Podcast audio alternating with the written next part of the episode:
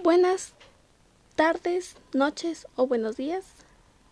Nosotros somos el equipo de Levinas.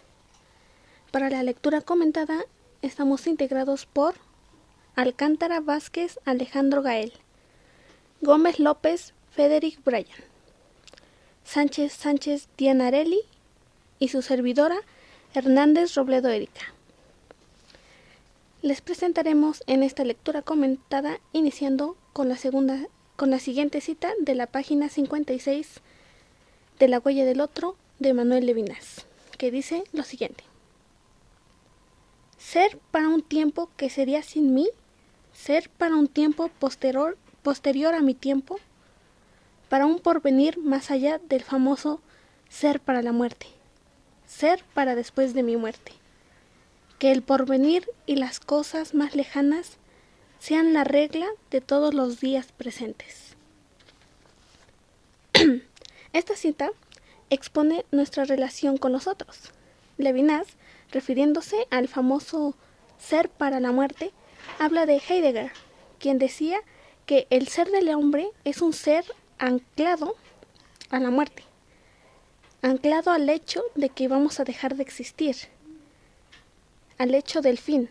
Este fin o finitud es lo que en parte nos construye. Es en, lo, que, en lo que en parte nos hace seres. Sin embargo, Levinas toma esto y lo lleva a transformarse a, al ser para después de mi muerte. Es decir, hay que pensarnos en cómo respuesta al otro porque después de la muerte, lo que nosotros dejamos a los otros, nuestra huella, nuestro legado, que dejamos en el otro. De esta manera, el otro es quien nos da la, existencia, le da el sentido a nuestra existencia. Es decir, somos para aquello que estará después de nosotros. Levinas pone el sentido de nuestra existencia en el porvenir,